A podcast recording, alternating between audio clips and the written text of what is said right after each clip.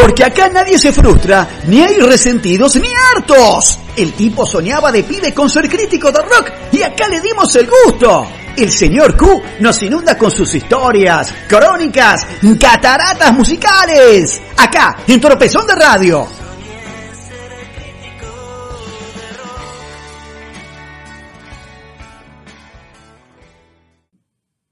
Buenas noches, Pablo, buenas noches, Marcelo, buenas noches, queridos Radio Escucha. Los saluda como cada martes o cada sábado o cada día que nos quieras escuchar por alguna de nuestras plataformas. El señor Q, presentándoles un nuevo capítulo, el capítulo número 24 de la historia del rock argentino en las cataratas musicales en Tropezón de Radio.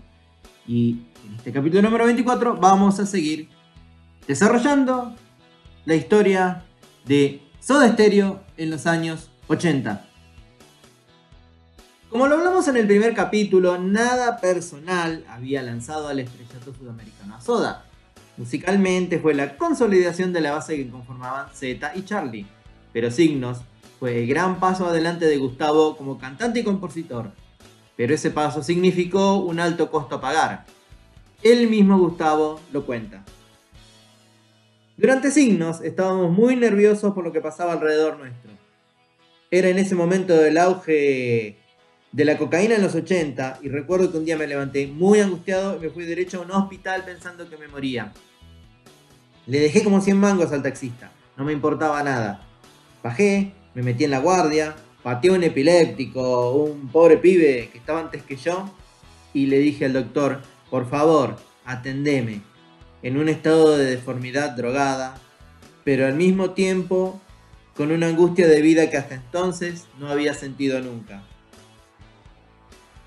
Me quedó muy grabado el peligro de lanzarse tanto, porque no era solamente la situación de la droga, la sensación de que el corazón se te salía, sino además la terrible presión de hacer ese disco, de pensar que eso era terriblemente importante cuando no tenía por qué ser así. Vamos a escuchar la canción que le da título a ese espectacular disco. A mí me gustó, el mejor de Soda Stereo. Signos en vivo en Badía y compañía, para variar, en 1986. El tema al cual el long play le da el nombre. Signos.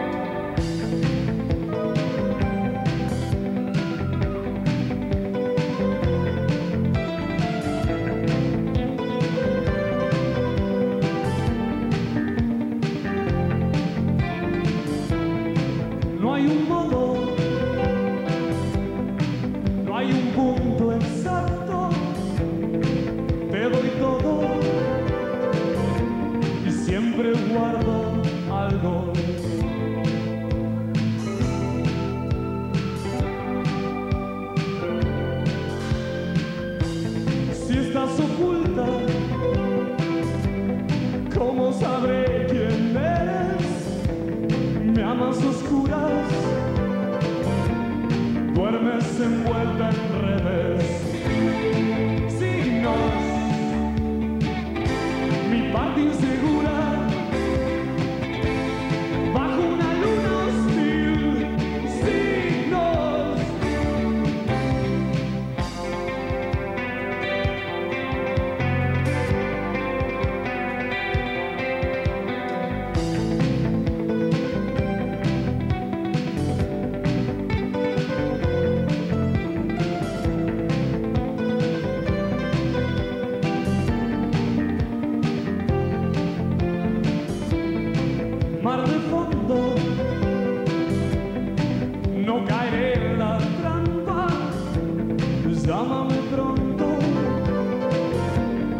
Acertijos bajo el agua.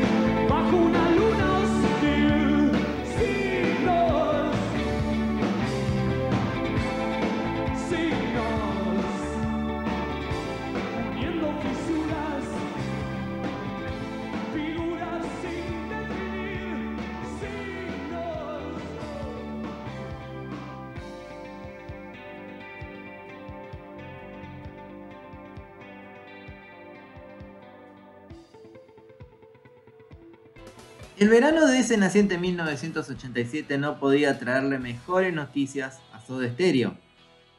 Signos, que había sido editado en noviembre de 1986, ya a principios de marzo era disco de platino en Argentina. Y así fue que el manager Alberto Janian suspendió una gira de promoción en España y luego de unos días de descanso y varios conciertos en Uruguay y en el festival Rock in Valley, en argentina, cruzaron para la cordillera para presentarse en el 28 Festival Internacional de la Canción de Viña del Mar. Que si bien para Janian esos shows representaban la posibilidad de llegar a través de la televisión a todo el continente, para los músicos la apuesta de tocar en un festival con mayoría de artistas melódicos significaba un riesgo. Pero el antecedente de la presentación de The Police en 1982 terminó de convencerlos. Durante las dos noches, cada vez que Gustavo se detuvo a anunciar una canción, el público respondió con un grito ensordecedor. Esas presentaciones que terminaron con las 15.000 personas presentes en la Quinta Vergara aplaudiendo de pie sobre los últimos acordes de Nada Personal y fueron televisadas en vivo hacia todo el continente, consagraron a Soda Stereo como la banda más importante del rock en español. Y vamos a recordar esa ya icónica actuación de Soda Stereo en Viña del Mar en 1987 con la versión en vivo de Persiana Americana. Gracias a todos ustedes, estamos aquí. Eso es lo importante. Solo así yo te veré a través de mi versión americana.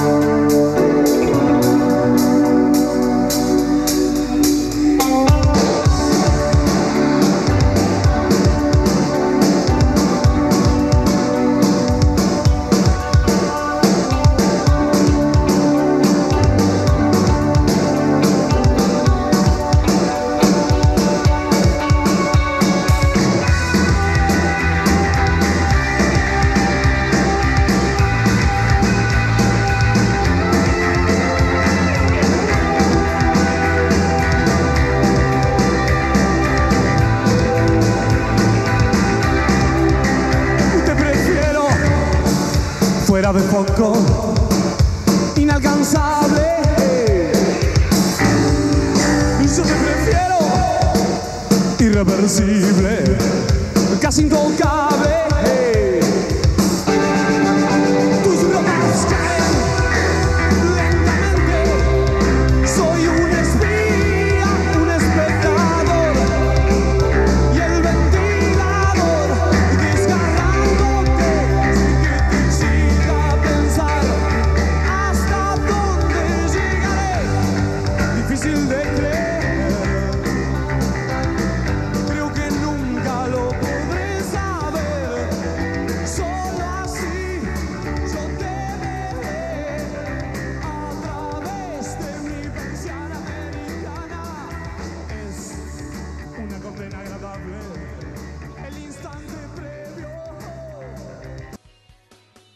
Éxito del Festival de Viña del Mar, Soda se embarcaba en una tremenda gira recorriendo Latinoamérica. Perú, Bolivia, Ecuador, Vuelta a Perú, Colombia y México. Ya con Daniel Saiz como tecladista estable que reemplazaba al Zorrito Quintiero.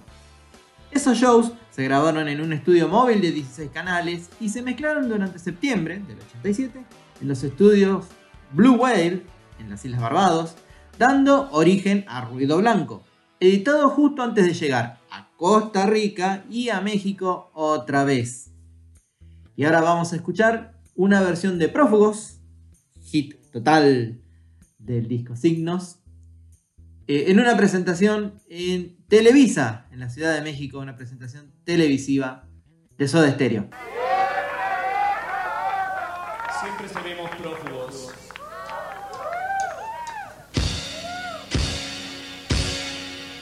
Hum.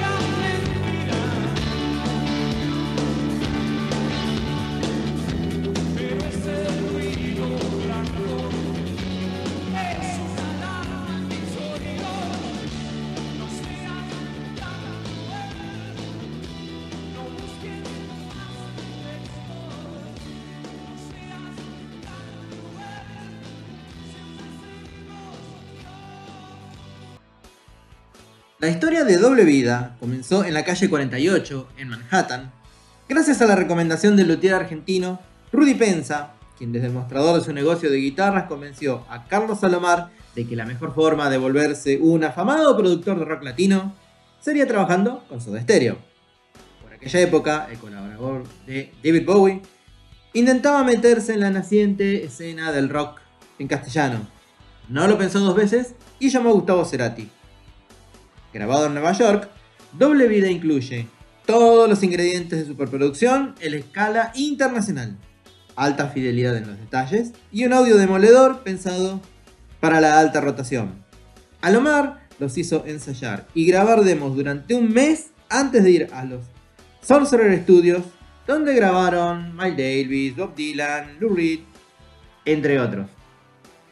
Por supuesto que el disco fue un éxito total de ventas, siguiendo con la escalada y liderazgo de Soda a nivel latinoamericano. Tuvo grandes éxitos como En la ciudad de la furia, como En El corazón del ator, como Lo que sangra la cúpula. Pero por ahí con las perspectivas que nos da el tiempo que pasó, queda muy atado a ese sonido de soul de ojos azules que predominaba a fines de los 80. Vamos a escuchar a Soda en el programa de Badía y compañía. Como siempre, eh, ahora sí eran los infaltables que cerraban el programa. Esto es en 1988, haciendo el tema que le da título al disco, Doble Vida.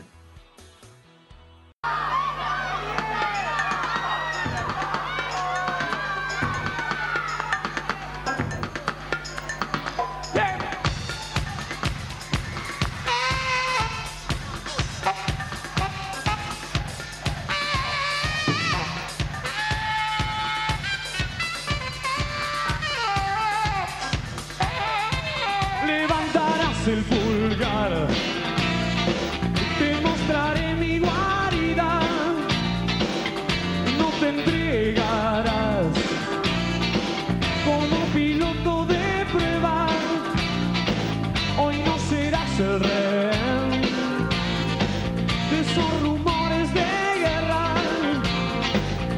Cuidaremos la flor en este planeta de arena. Es un día común, un día común en la superficie. dame un día común, un día común, emociones simples.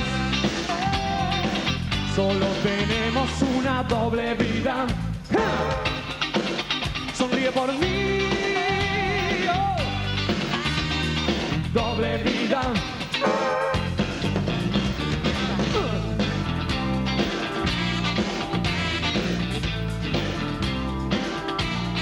¿Dónde está ese pase especial para salir del subsuelo? Y si después hay solo máscaras chinas y tu reencarnación. Y así, mis queridos amiguis, llegamos al final de este capítulo número 24 de la historia del rock argentino, aquí en las cataratas musicales. Como cada noche, los saluda el señor Q y les dice lo de siempre. Sigan cuidándose, cumplan con la cuarentena. Un beso grande y hasta todos los momentos.